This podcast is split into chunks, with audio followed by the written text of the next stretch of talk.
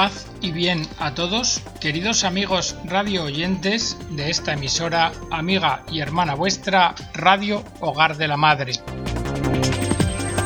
Bienvenidos a una nueva edición del programa El Galeón.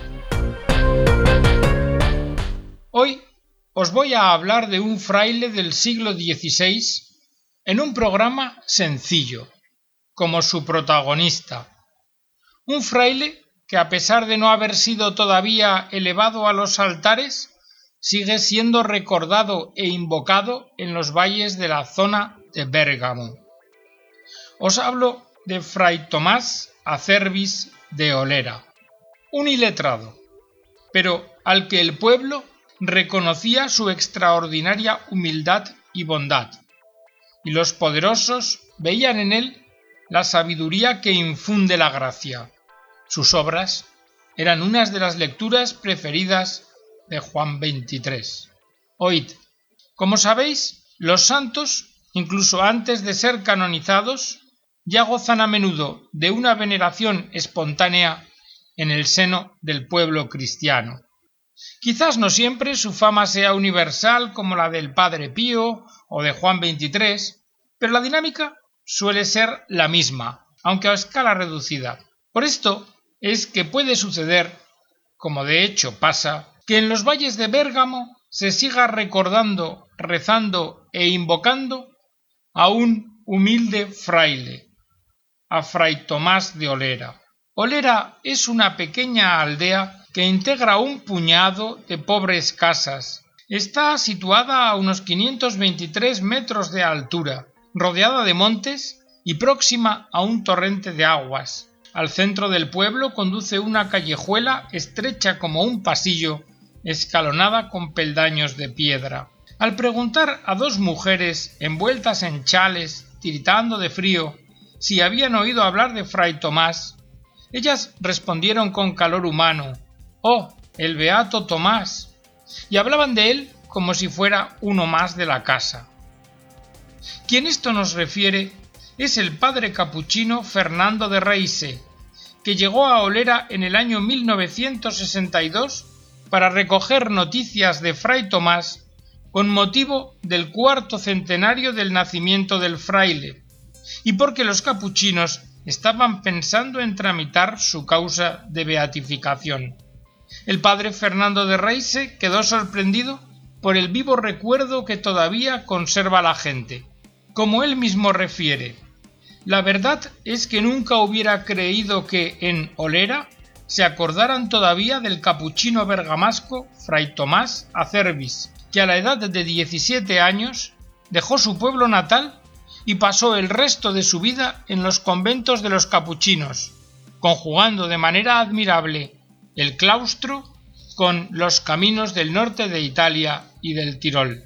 Todavía en Olera hay un edificio antiguo habitado por los descendientes de los Acervis, pues en esa casa, que conserva en la fachada el escudo de armas, nació a finales de 1563 el futuro Fray Tomás. Fue en los mismos días en los que se clausuraba el concilio de Trento y cuando los vientos de la Reforma soplaban por Europa. Bérgamo y Valseriana entonces pertenecían a la República de Venecia. En 1580, con 17 años, Tomás llamó a la puerta del convento de los capuchinos de Verona para vestir el hábito de San Francisco. Sin instrucción alguna, Tomás había madurado su vocación pastoreando ovejas y viviendo pobremente con su familia. No tuvo otra escuela que los tres años de noviciado que pasó en Verona, durante los cuales sus superiores le enseñaron a leer y escribir haciendo excepción a la regla de San Francisco que prohíbe expresamente a los que no saben letras aprenderlas. Y sin embargo, como iletrado, compuso tratados de mística y ascética que fueron recogidos muchos años después de su muerte bajo el título Fuego de Amor y publicados en 1682. Un texto este que otro gran bergamasco, Angelo Roncalli, apreciaba y leía asiduamente. Nos lo refiere Monseñor Loris Capovilla, que era secretario del Papa Juan XXIII. Aún recuerdo la impresión que me causó la alegría que el Papa Juan sintió cuando en 1959, el 14 de noviembre, recibió como regalo de un señor de Innsbruck el libro Fuego de Amor de Fray Tomás de Olera. Personalmente, me acuerdo muy bien de que el Papa decía que hallaba en este libro a un viejo conocido suyo, a un lego capuchino cuya vida conocía desde su juventud. El Papa Juan con frecuencia releía las páginas de Fuego de Amor y lo tenía siempre a la vista sobre su mesa, junto con los libros de oración y de meditación. Muchas veces me leyó abundantes páginas, comentándolas y dando opiniones de estima y veneración por el piadoso escritor. Decía que ciertamente el Espíritu del Señor había hecho que Fray Tomás redactara páginas tan claras y conformes con la doctrina ortodoxa. Fray Tomás, a pesar de los estudios que hizo con fervor y diligencia durante los años de su noviciado veronés, seguía con un italiano elemental y con muchas faltas gramaticales. Pero, sin embargo, sorprendentemente, sus escritos revelaban una profundidad espiritual y una exactitud doctrinal fuera de lo común. Un hermano de hábito suyo, fray Hilarione de Mantua, escribía al respecto Muchas veces le he visto después de la comunión retirarse a su celda a escribir meditaciones de la vida y pasión del Señor. Y habiéndomelas leído alguna vez, tras haberlas escrito, confidencialmente me decía que ni siquiera él por sí mismo podía comprender cómo había puesto esas cosas sobre el papel. Fray Tomás, durante toda su vida, desempeñó trabajos humildes. Pedía limosna, lavaba escudillas, trabajaba en la cocina y en el huerto. La verdad es que se parecía al fray Galdino de Manzoni, que en la misma tierra lombarda, entre Bérgamo y Lecco, llama a la puerta de Lucía pidiendo limosna y cuenta la graciosa parábola del milagro de las nueces. Os voy a leer ahora esta parábola del milagro de las nueces. Está en la obra Los novios. Figurándose Lucía quién podría ser, corrió a abrir, y en efecto, bajando la cabeza, entró el lego limosnero de los capuchinos con un saco cargado al hombro izquierdo, y la extremidad superior del mismo arrollada y asegurada con ambas manos sobre el pecho. Bienvenido, fregaldino, dijeron las mujeres, Dios sea con ustedes, contestó el fraile. Vengo a la cuesta de las nueces. Ve corriendo por las nueces para los capuchinos, dijo Inés. Dirigióse Lucía al cuarto inmediato, pero antes de entrar se paró detrás de Fray Galdino que permanecía en pie, y cruzando el índice en la boca, dio a su madre una mirada, como pidiéndole con empeño que nada dijese de lo que ocurría. Pero el fraile preguntó cuándo se hacía el casamiento. ¿No era hoy, añadió, cuando debía efectuarse? He notado en el pueblo cierta confusión que parece indicar no sé qué cosa. ¿Ha habido alguna novedad? El señor cura está enfermo y ha sido forzoso diferir la boda, contestó la mujer. De no haber hecho Lucía aquella señal, la respuesta hubiera sido otra, ¿Y cómo vamos de limosnas? preguntó Inés para cambiar de conversación. No muy bien, amiga. No hay más que esto. Y entonces puso en el suelo el costal, descubriendo con las dos manos el fondo, que contenía una corta porción de nueces.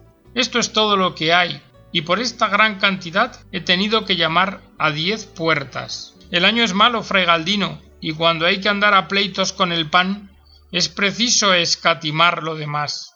Y para que vuelva la abundancia, ¿qué se hace, buena mujer? Pues limosna. ¿No sabe usted aquel milagro de las nueces sucedió años hace en un convento nuestro de la Romaña? No, por cierto, cuéntemelo, fregaldino. Pues ha de saber usted que en aquel convento había uno de nuestros religiosos que era un santo, y se llamaba Padre Macario. Un día de invierno, pasando por el campo de uno de nuestros bienhechores, también hombre muy bueno, le vio el padre Macario que estaba con cuatro jornaleros alrededor de un gran nogal, trabajando con azadones para echarle la raíz al sol. ¿Qué estás haciendo con ese pobre árbol? preguntó el religioso.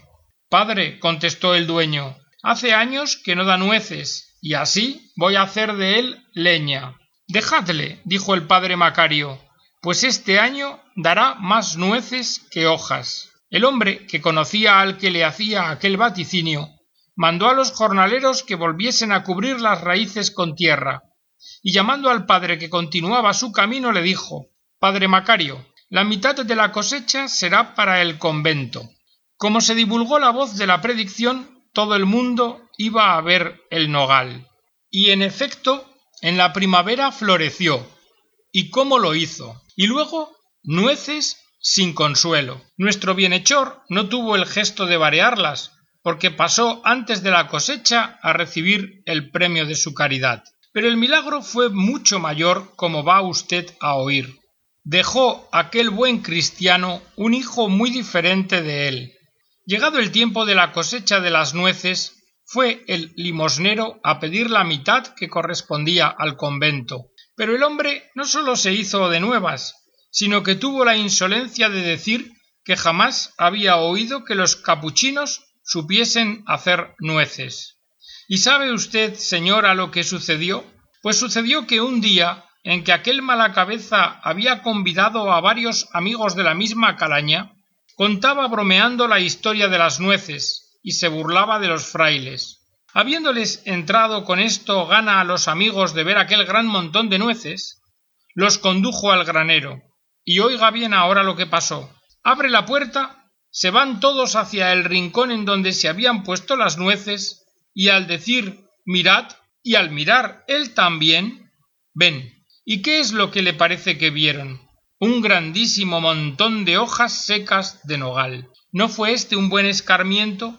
El convento, en lugar de perder, ganó mucho, porque después de este suceso es tan grande la limosna de las nueces que un bienhechor, movido lástima del pobre limosnero, donó al convento un asnillo que ayudase a llevar las nueces y se hacía tanto aceite que a todos los pobres se les socorría según su necesidad. Porque, amiga, nosotros somos el mar que recibe agua de todas partes y la vuelve a distribuir a todos los ríos. Bien, esta es la parábola de las nueces en los novios de Manzoni. Pero en ella, en esta novela, el fray Galdino es sólo un personaje secundario. Sin embargo, Fray Tomás, nuestro Fray Tomás, se convertirá, a pesar de su papel de simple fraile limosnero, en una personalidad extraordinaria para su época. Continuad escuchando. Después de su ingreso definitivo en la orden capuchina, en 1583, se quedó en Verona hasta 1605. Luego, hasta 1619, visitó varias ciudades del Véneto, Vicenza, Padua, Rovereto, y por todas partes se difundía la fama de santidad de este apóstol sin estola. Fray Tomás visita a los enfermos, pone paz en las contiendas, llama a la puerta de los pobres y ricos para difundir el Evangelio. ¿Y el pueblo? Pues el pueblo reconoce su extraordinaria bondad y humildad. Incluso los poderosos ven en él la sabiduría infundida por la gracia en un iletrado que es capaz de aconsejar y de corregir, de guiar y de consolar. Y si nos preguntamos cuál es la fuente de esta sabiduría, pues resulta que esta fuente no es otra que una mirada continuamente puesta en el crucifijo, típica, por otra parte, de la tradición franciscana. Fray Tomás escribió no he leído nunca una sílaba de los libros, pero me esfuerzo en leer a Cristo martirizado.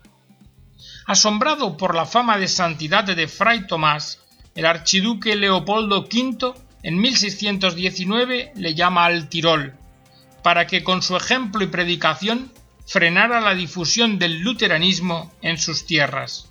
Fray Tomás entonces se traslada a Innsbruck donde está residiendo 12 años hasta 1631, año de su muerte.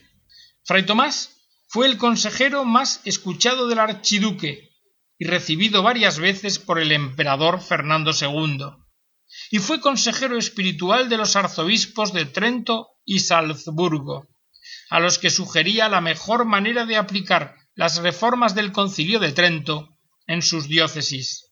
Pero todo esto Fray Tomás lo hacía sin descuidar nunca sus deberes, la cuestación diaria, el trabajo manual, el trato y cuidado de los pobres del Tirol, y de ahí precisamente su apodo, Der Bruder von Tirol, el fraile de Tirol. Durante estos años, Fray Tomás no volvió a ver su tierra natal, pero en Valserina se dejó sentir su intercesión incluso en tiempos próximos. Escribe el padre Fernando de Riese, como repique de campana por los valles, de generación en generación, por más de cuatro siglos, los habitantes de Olera se han ido transmitiendo la devoción a su paisano. Así, lo invocaban en cada estación y en cada etapa de sus vidas, y le rogaban intercesión por toda la aldea, como defensa de males físicos y morales. Lo han considerado siempre su mejor amigo, como un ángel enviado por Dios. El padre Fernando de Riese, primer postulador de la causa de beatificación, recogió muchos testimonios de la intercesión de Fray Tomás en favor de sus paisanos. Nos cuenta el caso de la señora Renata Zanchi, recogido por el entonces párroco de Olera, sacerdote Franco Cavalieri. La señora Renata Zanchi, de 24 años, en septiembre de 1962, estaba en situación desesperada a causa de una flebitis debida al parto. Los médicos no sabían qué hacer y la enferma estaba ya resignada a su muerte.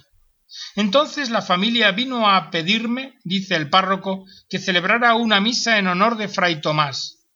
Y pocos días después la señora sanó perfectamente. Es más, en nuestra iglesia hay un sinfín de exvotos al lado del cuadro que representa la imagen del siervo de Dios fray Tomás, capuchino legó de Olera, arrodillado ante la Inmaculada.